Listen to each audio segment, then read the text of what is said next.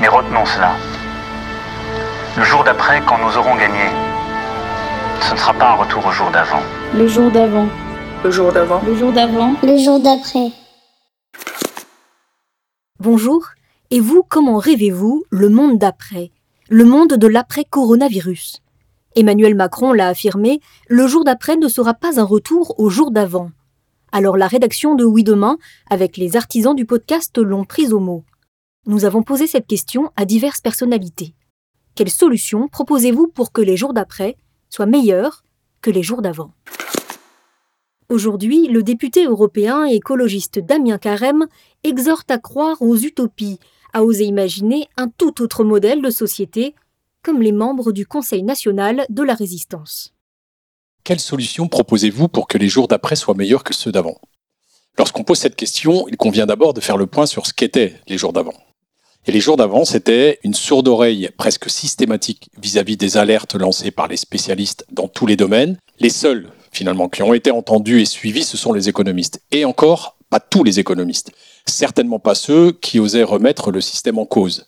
Juste ceux qui vantaient et promouvaient la sacro-sainte croissance. Comme le disait Keynes, les économistes sont présentement au volant de la société alors qu'ils devraient être sur la banquette arrière.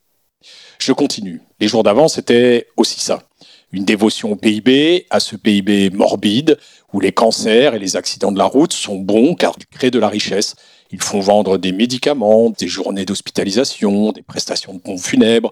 Les jours d'avant, c'était encore ça. Une comptabilité nationale n'intégrant jamais les coûts des externalités négatives. Je peux citer la comparaison entre une salade conventionnelle à 70 centimes d'euros et une salade bio à 1 euro. Lorsque l'on intègre le coût des nuisances engendrées par l'agriculture conventionnelle, sur la pollution de l'eau, la pollution des sols, la perte de biodiversité, eh bien la salade conventionnelle n'est plus à 70 centimes, mais selon l'évaluation de la Cour des comptes, entre 17 et 27 euros.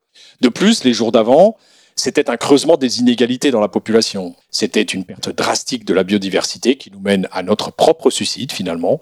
Enfin, les jours d'avant, c'était un égoïsme exacerbé si la découverte, par exemple, du petit Elan Kurdi sur une plage turque le 3 septembre 2015 a ému le monde entier, il en est mort 639 autres depuis, dans l'indifférence quasi générale. Difficile de faire pire, ou plutôt si, pire, ça serait continuer comme les jours d'avant. Alors quelle solution proposer pour que les jours d'après soient meilleurs? Nous devons vivre cette pandémie, cette crise planétaire, comme un moment hors du temps, un moment choisi pour mettre en œuvre un autre monde, un autre modèle comme cela s'est fait en Europe à la sortie de la Seconde Guerre mondiale, alors que la plupart des pays étaient ruinés et complètement détruits après six années d'une guerre atroce aux plus de 20 millions de victimes en Europe. C'est possible, quoi qu'on nous dise. À nous maintenant de choisir, comme le suggérait André Gide, d'améliorer les hommes et d'améliorer les conditions de leur vie, notre humanité. Les solutions pour que les jours d'après soient meilleurs, c'est de viser dès maintenant des lendemains heureux comme les membres du Conseil national de la résistance l'ont fait avant nous. Dès leur première réunion du 27 mai 1943, sous la présidence de, Jean Moulin, ils n'ont pas attendu la fin de la guerre pour se mettre à écrire, ce qui ensuite guida la libération du territoire français en 1944 et inspira les mesures essentielles alors adoptées par les gouvernements. Pour que les jours d'après soient meilleurs, nous devons acter la fin d'un cycle infernal, accepter que cela ne soit pas simple, accepter que cela remette en cause beaucoup de nos réflexes de consommateurs, happés par les fausses belles promesses de l'ultralibéralisme. Nous ne pourrons plus prendre l'avion pour faire un Paris-Lyon, par exemple, car nous allons plus vite pour aller de la mairie de Paris à la mairie de Lyon en train. Et en avion, nous émettons 96 kg de CO2, alors qu'en train, nous n'en émettons que 1,6 kg.